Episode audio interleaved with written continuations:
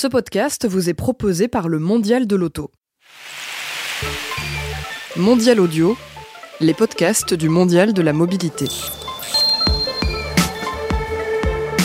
Bonjour à tous, bonjour à toutes, nous sommes en direct de ce magnifique studio toujours niché au cœur du mondial de la mobilité Hall 2.2 pour être précis.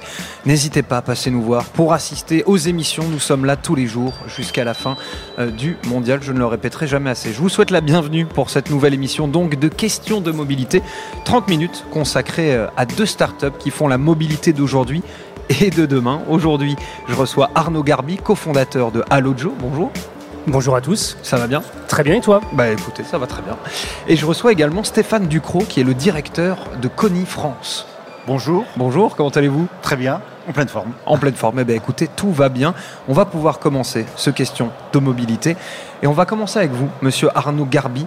Vous êtes donc le euh, co- cofondateur, pardon, sur ma fiche, j'ai mis consolateur, mais non, ce n'est pas ça, Ah. de Allojo, une start-up qui propose euh, un garage mobile avec un service de mécanicien à domicile.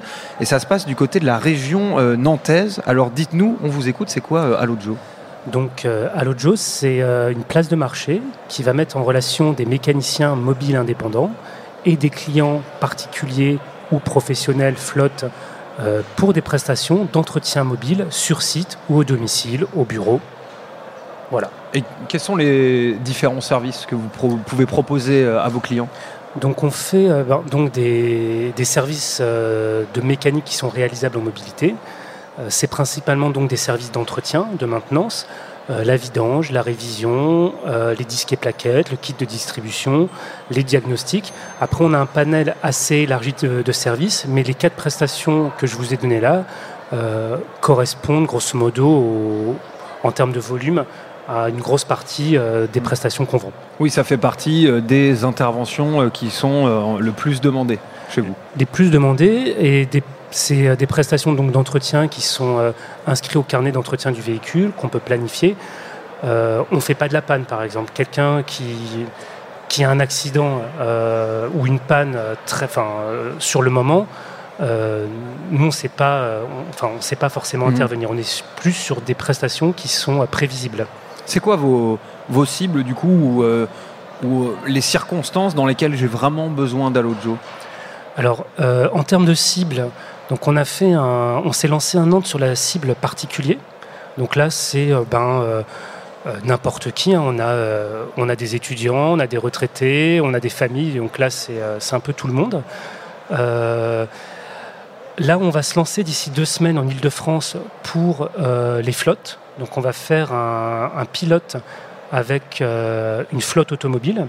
Euh, donc là, c'est un gestionnaire de flotte qui a des, centaines de véhicules pour faire l'entretien sur site euh, de ces véhicules. Et les cas d'usage, c'est, ben voilà, on est aux 60 000 km, je dois faire ma vidange, ben, je vais la faire, euh, au lieu d'aller dans un garage, perdre, perdre du temps, et parfois dans certaines zones, ça demande, aller dans un garage, ça peut être très complexe. Quand vous vivez à la campagne, pour aller dans un garage, parfois, il faut y aller à deux voitures. Il y a la première voiture qui va, qui va aller, euh, euh, sur laquelle on va faire la vidange. Puis il y a derrière, il y a la deuxième voiture qui va ramener la personne si euh, la, prestation dure longtemps. Donc voilà, les cas d'usage, c'est des prestations du carnet d'entretien, vidange, révision, diagnostic, qu'on fait en mobilité sur site. Ça c'est intéressant justement ce que vous dites sur ce ville versus campagne ou on va dire zone hors agglomération. En général, vous intervenez euh, sur euh, quel type de zone?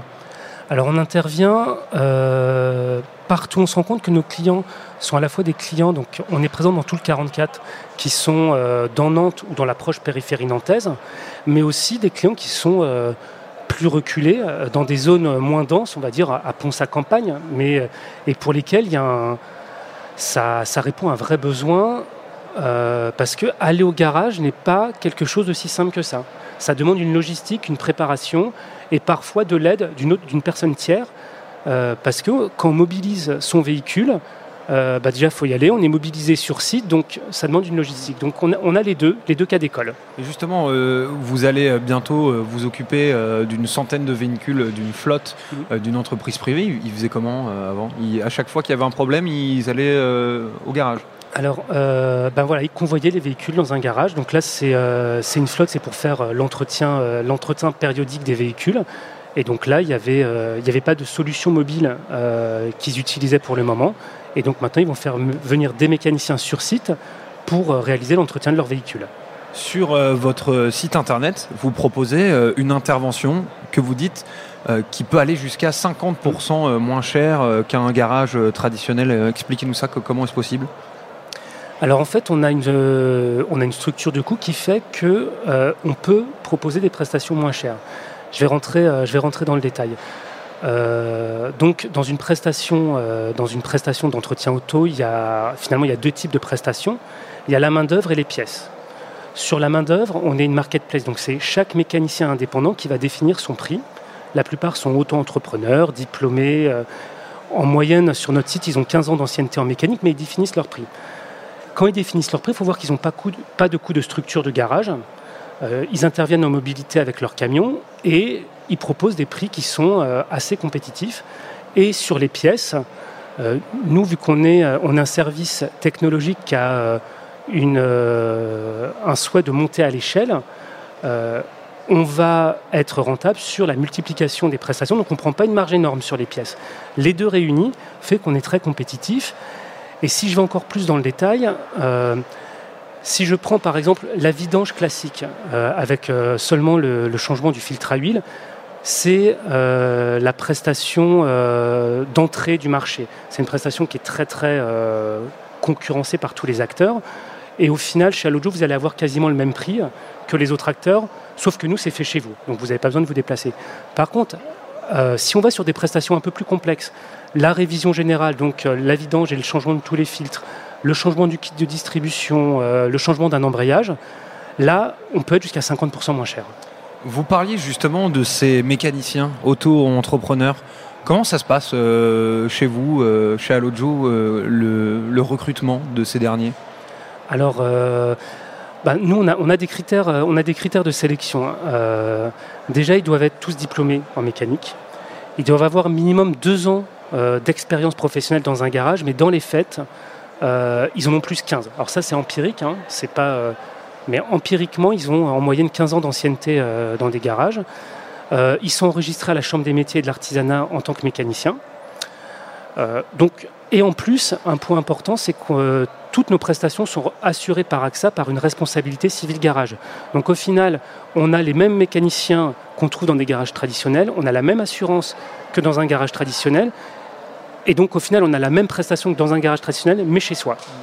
Et euh, du coup, c'est quoi c'est pour eux C'est un- une sorte de complément de revenus On a deux types de cas. Euh, on a des mécaniciens qui sont en CDI dans des garages traditionnels et qui complètent leurs revenus euh, le jour de repos, le week-end, parfois les soirs d'été quand, il fait beau un peu tard, donc ils complètent leurs revenus euh, sur, euh, sur notre service. Et on a des mécaniciens qui ont décidé de devenir euh, indépendants à temps plein et faire de la mécanique en mobilité à temps plein et qui là ont une utilisation du service beaucoup plus intense. C'est quoi votre marge par rapport à une intervention? Alors moi, euh, ben, je prends 10% de commission sur la main-d'œuvre. D'accord. Et derrière, sur les pièces détachées, ben, je prends une marge euh, qui restera confidentielle pour le moment, mais qui n'est pas élevée en fait par rapport au. Enfin, j'invite tout le monde à faire un devis sur allojo.com et vous, vous, vous pourrez comparer nos prix. J'ai vu euh, un, un petit reportage, il me semblait que c'était pour France 3 Régions qui parlait de vous. Euh, et euh, dans ce reportage, et même sur votre site internet, était euh, beaucoup mis en avant euh, le côté pédagogique. C'est-à-dire que le mécanicien se déplace, mais en même temps, il explique à la personne euh, ce qui va pas dans sa voiture, pourquoi ça va pas, euh, comment on fait pour euh, le régler. Donc, euh, chose qu'on retrouve assez rarement hein, chez un garagiste. On arrive, on pose sa voiture, on s'en va, on revient, elle marche. Mhm. Euh, qui est-ce qui vous a donné euh, cette euh, idée d'avoir euh, une sorte de, cours accéléré pour vos clients de la mécanique de leur voiture? Alors en fait, c'est un très bon point parce que c'est un des points qui a généré la création d'Allojo. Euh, avant de lancer l'entreprise, on a interrogé beaucoup de mécaniciens, on a interrogé des clients et on s'est rendu compte à la fois côté mécanicien et côté client, il y avait une frustration sur cet aspect-là. Côté mécanicien, quand on prend un garage traditionnel, il y a les équipes de vente, il y a les équipes euh, ateliers et au final, les mécaniciens n'ont jamais contact avec le client, jamais de contact avec le client. Donc, ils ne peuvent pas valoriser le travail qu'ils ont fait, simplement expliquer au client. Et côté client, euh, ben, les, euh, compétences en mécanique euh, diminuent. La plupart des gens connaissent de moins en moins comment fonctionne un véhicule. On laisse les clés à des équipes de vente dans un garage et puis advienne qui pourra. Et le but d'Alojo, c'était au final de réunir le mécanicien et le client dans un même site qui puissent discuter, parler, que le mécanicien à la fin d'une prestation puisse expliquer ce qu'il a fait parce que c'est extrêmement valorisant pour lui et que le client qui a des questions puisse les poser et le mécanicien se fait toujours un plaisir d'y répondre. Oui, vous dites c'est valorisant pour lui et puis je pense que euh, pour un, enfin je, suppose hein, que pour un mécanicien qui se déplace, c'est intéressant d'avoir euh, ce contact aussi avec le client. Ah bah lui il adore. Ce qui n'arrive pas dans un garage traditionnel. Dans la plupart des garages traditionnels, ça n'arrive pas. Et là, c'est vrai que c'est quelque chose qui, euh, moi, les mécaniciens avec qui je discute, moi, je suis un chirurgien de l'auto. C'est-à-dire que quand il y a un souci, je fais à la fois travailler ma vue, mon ouïe, mon toucher, mon odorat. Et tout ça, dans beaucoup de garages, le, le client ne le voit pas. Parce qu'il ne va pas se rendre compte. Euh, imaginons que le, problème soit un peu plus complexe que le client l'avait imaginé, il ne va pas se rendre compte, il ne va pas pouvoir lui expliquer ce que j'ai fait. Pourtant, moi, je suis fier de ce que j'ai fait. Parce que c'était pas, le problème était euh, plus complexe. Et euh, cet échange-là a de la valeur à la fois pour le client et pour le mécano. Votre offre, elle est garantie ou remboursée sur une intervention. Ça arrive souvent qu'un client refuse de payer alors, elle n'est pas garantie ou remboursée. Euh, elle est garantie, on a une, on a une assurance AXA. D'accord. Euh, derrière, euh, lors de l'assurance, s'il y a un incident, ben, comme tous les garages traditionnels, il y a une, il y a une, il y a une, il y a une assurance qui couvre l'incident. Bon, ça ne nous est pas arrivé pour le moment. Mhm. alors, on n'a pas encore fait garantie ou remboursée. Enfin, on rembourse pour le moment. tout le monde est satisfait. Je vous prie de m'excuser. Il me semblait avoir lu que le, client peut refuser de payer si l'intervention ne, ne, lui avait pas plu. Ah, alors, enfin, si le Enfin, nous, on est, enfin, on est aussi des, on est capable de discuter. S'il y a un souci sur une prestation, euh, on va discuter avec le client, on va discuter avec le mécanicien, on va voir ce qui s'est passé. Et si le prix doit être amendé, on l'amende pour une raison XY. Mais euh, pour le moment, c'est des cas qui sont très très rares. Ok. Ça, ça vous est jamais arrivé d'avoir un, mécanicien qui s'est mal comporté avec, euh, un de vos clients. Je, ne veux pas du tout sombrer dans le catastrophisme. Au contraire, je, veux couvrir juste tous les, toutes les possibilités. Il y, a un cas qui est assez drôle qui nous est arrivé, euh, qui est justement sur la transparence qu'on apporte au secteur. Euh, parce que vu que là, la prestation a lieu euh, devant le client, le client se rend compte vraiment du temps mis, par exemple, pour faire une vidange, ou pour changer des plaquettes, ou pour changer des disques. Et il y a des clients qui nous ont appelés euh, alors qu'ils avaient validé le devis au forfait, il me dit ben ouais, mais il est resté euh, que 30 minutes. Moi, généralement, au garage, ça dure deux heures. Et a dit bah oui, mais bon, euh, c'est le vrai temps, c'est-à-dire que le mécano, c'est le vrai temps. Et donc, on a quelques clients, mais c'est vraiment très rare, qui ont essayé de négocier les prix à la baisse, pas parce qu'ils n'étaient pas satisfaits de la prestation, parce qu'ils ont découvert le vrai temps que durait cette prestation. Et vous, en fait, vous, vous faites la parfaite transition avec, avec ma question. Euh, qui était que euh, est-ce que vous avez l'impression de combler euh, une sorte de manque vis-à-vis de la mauvaise réputation, et je mets ça très entre guillemets, des garagistes? Ah ben, c'est dans notre ADN, c'est-à-dire que la volonté de transparence, elle est dans l'ADN de notre structure. À la fois, on fait des devis par exemple ultra détaillés, pièce par pièce, on met la référence des pièces, et vous allez vous demander un devis dans n'importe quel garage. Parfois, il vous met juste euh, huile, il ne vous dit pas la référence de l'huile, la qualité. Donc rien que sur le devis, ils sont extrêmement détaillés. Et après, la prestation a lieu chez le client. Il peut hmm. pas. Euh, le client voit les pièces que va mettre le mécanicien, il va voir les pièces qu'il va enlever, il va pouvoir, même si c'est pas l'œil de Moscou. Hmm. Hein, enfin, je veux dire. Euh, Mais le, vrai risque, c'est qu'à force d'apprendre aux clients comment réparer eux-mêmes leur voiture, ils vont le faire tout seuls. Vous n'aurez plus de travail. Hein. Mais je sais pas si c'est un risque parce qu'il y a. Enfin, moi, je vois plein de gens. Enfin, sur, sur les blogs, on dit ah oui, c'est simple de faire une vidange, c'est simple de changer des plaquettes, tout ça. Oui, enfin, Enfin, il y a plein de gens qui n'ont mm. pas envie de le faire parce que faire une vidangère, il faut recycler l'huile. Le mécanicien repart avec l'huile usagée, il repart avec les plaquettes. Il y, a des, il y a des contraintes légales pour le recyclage. Donc oui, même, enfin, ce que je veux dire, vous pouvez regarder des tutos euh, sur, sur YouTube, vous allez comprendre comment on peut faire tout ça. Maintenant, est-ce que vous voulez le faire ou pas? Oui. Euh, pour l'instant, vous êtes sur la région nantaise. Euh, mm. Rapidement, quel est, quels sont vos objectifs dans les mois, dans les années qui viennent? Donc là, on est présent sur Nantes. Euh, donc là, on va lancer l'Île-de-France avec une flotte en de enfin, avec une flotte euh, qui est basée dans la région parisienne. Mhm. Et derrière, on va grossir progressivement. Euh, je pense qu'on va axer là, sur, les, sur les mois à venir encore sur l'Île-de-France. Et après, on va s'étendre petit à petit sur d'autres zones. voilà du bah, territoire. Merci beaucoup Arnaud Garbi. Vous restez avec nous, hein, bien entendu. On va passer à, à votre deuxième start-upper qui en fait n'en est pas un.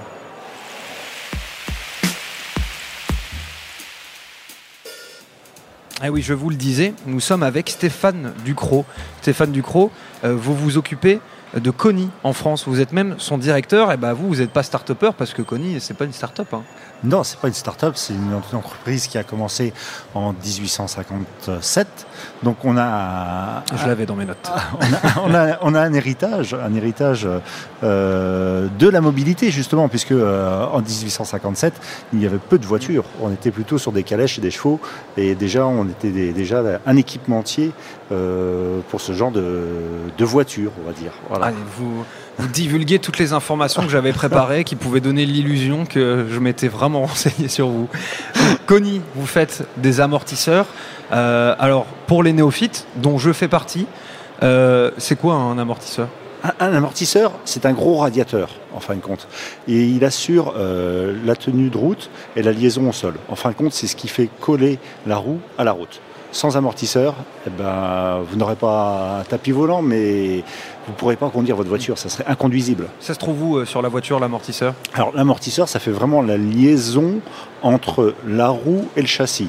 Donc très souvent euh, dans les voitures modernes, vous l'avez à l'avant, euh, derrière la roue, et sur les sur les cieux arrière, il peut se trouver euh, derrière la roue, mais différemment en, fon- en fonction si c'est un essieu rigide ou un essieu euh, multibras. Vous, chez Conny, vous faites des amortisseurs pour euh, tout type de véhicules, euh, c'est-à-dire les voitures, euh, les camions, vous faites même des, sur des voitures de sport? Alors, on fait beaucoup de types d'amortisseurs. Effectivement, notre, cœur de métier, c'est la voiture. On va aussi bien de la voiture classique, euh, du 4x4, à la voiture de tous les jours, de monsieur et madame tout le monde qu'on utilise. On fait aussi bien des amortisseurs pour la compétition, donc principalement sur piste, puisqu'on équipe euh, le championnat de Formule 2, tout est équipé en CONI. On équipe les véhicules qui sont en Formule 3 et aussi des véhicules en Formule 1. Alors, sans vraiment rentrer euh, dans l'aspect euh, très technique, parce que je sens qu'on va perdre des gens et vous allez me perdre moi aussi. Mais euh, justement, vous parlez de différents types d'amortisseurs. Euh, Qu'est-ce qui fait la différence entre tel ou, euh, ou tel amortisseur Qu'est-ce que justement, euh, quelle est la différence entre un amortisseur euh, de Formule 2 et un amortisseur de, euh, de la voiture de Monsieur et Madame Tout le Monde? Ah, alors, pour faire simple, pour que vous compreniez. Oui, parce et- qu'en plus, et moi et- je vous dis, ne faites pas technique, c'est compliqué. Je, et suis et- et- et- évitez de vous endormir, surtout. Il faut savoir qu'un un amortisseur, euh, le principe, on lamine de l'huile, c'est tout. Voilà. Donc il y a différentes technologies. Euh, une technologie qu'on retrouve, qui est vulgarisée, qui s'appelle gaz, qui est un monotube, et une euh, technologie bitube. Voilà. On lamine de l'huile. On est là pour freiner les mouvements du ressort, tout simplement.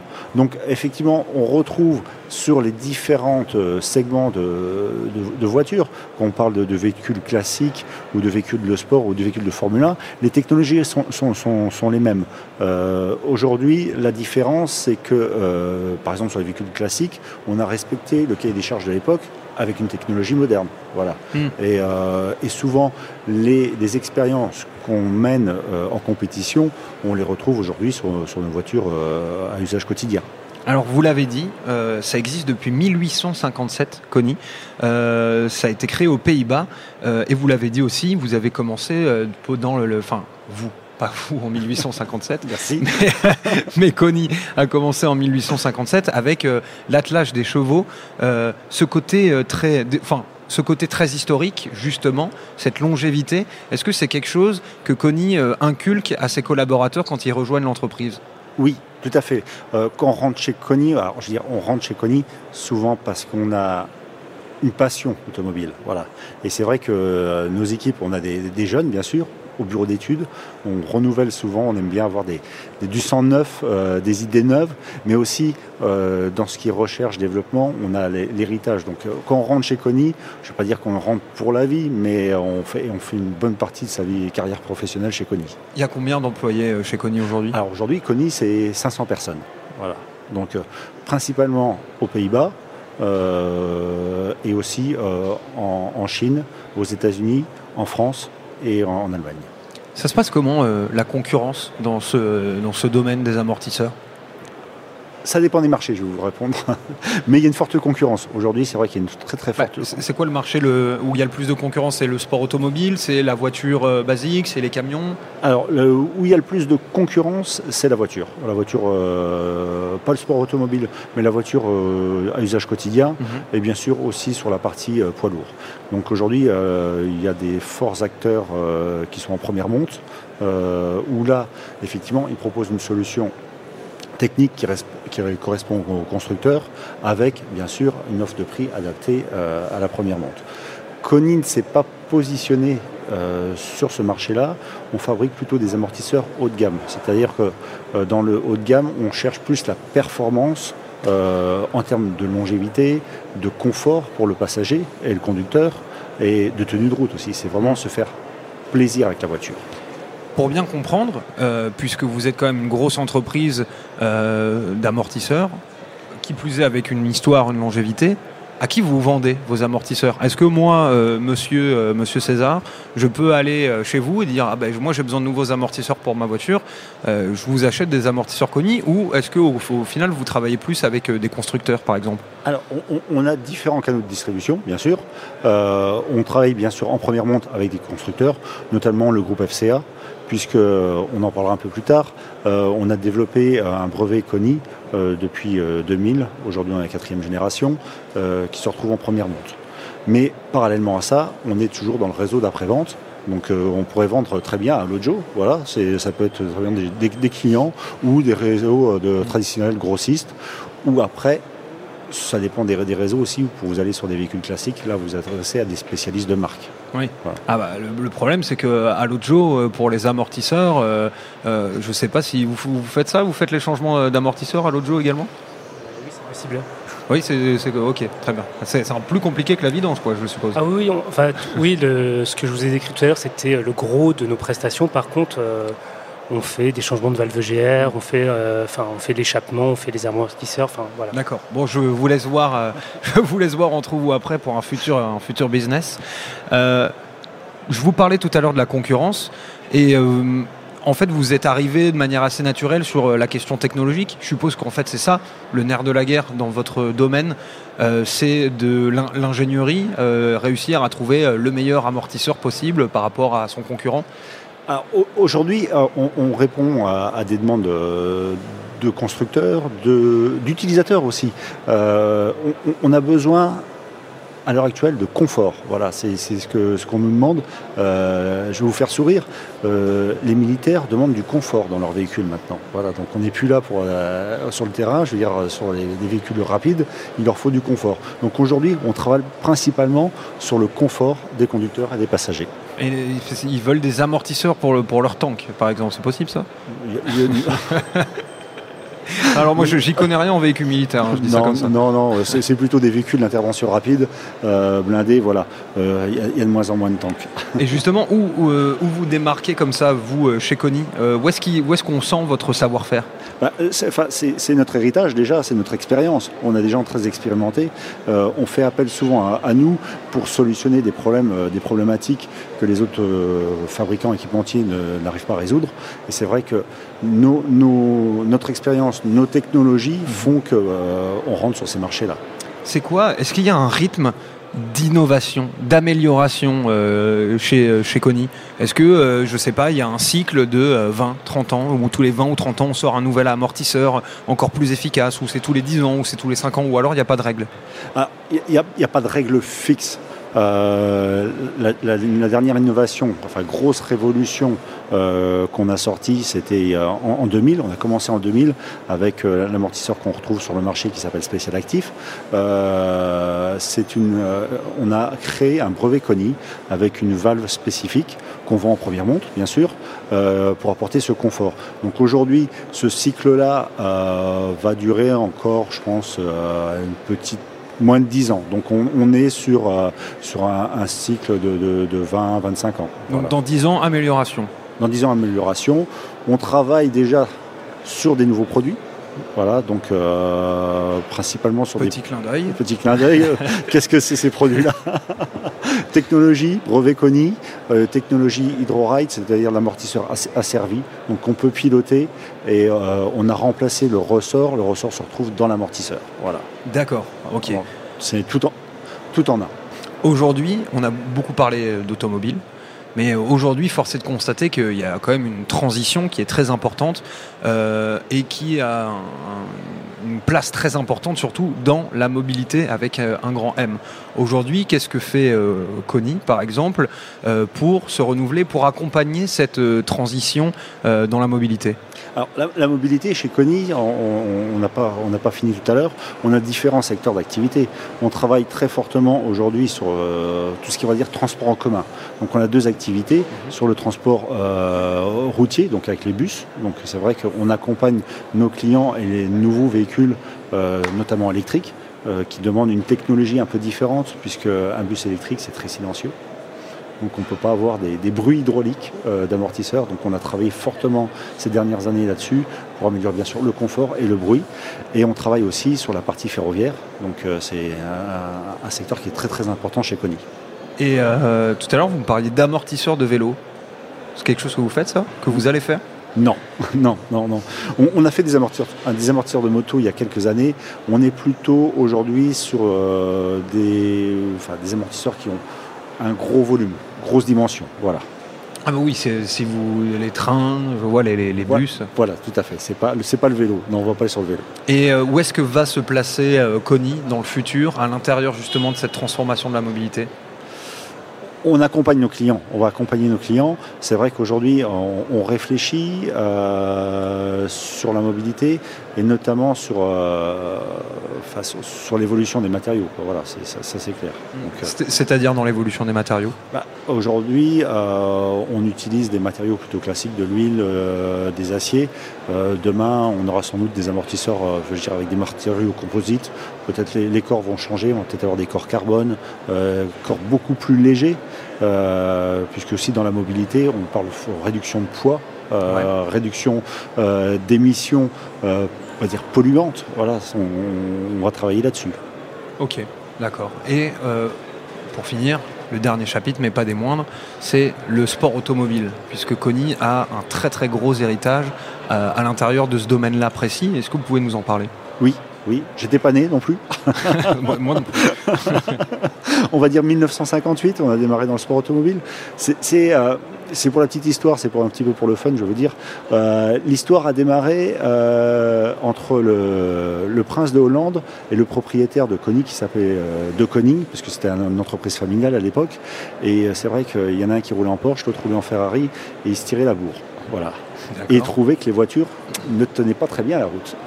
Donc ils sont partis euh, avec une solution chez Ferrari à l'époque pour proposer euh, des amortisseurs euh, qui pourraient améliorer la tenue de route des Ferrari. Et on est rentré comme ça dans le sport automobile chez Ferrari notamment euh, en Formule 1. Donc euh, gros héritage, gros héritage. Depuis 1958, euh, on est dans le sport automobile, comme je disais tout à l'heure, en Formule 2, euh, qui est vraiment l'antichambre de la Formule 1, en Formule 1, mais également euh, sur tout ce que vous pouvez trouver euh, sur piste euh, et sur des véhicules anciens aussi. Ça, c'est, euh, On peut dire que c'est euh, la grosse référence, ou en tout cas une des grosses références? C'est une grosse, référence, une grosse référence et le sport automobile nous permet aussi de, de tester les nouvelles technologies qu'on va décliner euh, dans les véhicules de demain. Ça va être quoi euh, le futur euh, Alors pas à l'intérieur de la mobilité, mais le futur tout court de, de Conny Vos grosses échéances à venir? Les grosses échéances à venir, euh, pour demain, c'est, enfin, ce que je vous disais tout à l'heure, c'est, le ferroviaire. Aujourd'hui, c'est accompagner Ok. le ferroviaire. C'est vraiment le, le- le sujet principal chez Conny. D'accord. Ouais. Ok, très bien. Vous pouvez pas, euh, vous pouvez pas trop nous en dire Je plus. ne peux pas vous trop en dire plus, non. On, travaille, on travaille sur des nouvelles technologies et je peux pas trop, on peut pas tout dévoiler nos secrets. Ça marche, il n'y a, il y a aucun problème. En tout cas, je vous remercie euh, beaucoup, monsieur Stéphane Ducrot, euh, d'être venu, venu nous voir. C'est la fin hein, de cette euh, émission Question de mobilité. Je rappelle que nous avions autour de cette table monsieur Arnaud Gabri qui, Agarbi, pardon, qui est le cofondateur de Allo Joe, et donc Monsieur Stéphane Ducrot qui lui est le directeur de Conifrance. France. Merci beaucoup, messieurs, d'être venus. Merci, à vous. Et bah, bonne fin de mondial. J'espère qu'on se revoit très bientôt. En tout cas, sachez-vous que si euh, vous voulez nous retrouver, eh bien, ça se passe en podcast sur le site mondial-paris.audio ainsi que sur les applications de podcast en tapant mondial-audio. Nous sommes sur les réseaux sociaux, Facebook et Twitter. On se retrouve très bientôt, que ce soit pour euh, question de mobilité ou voyage en mobilité. Faites votre choix. À la prochaine.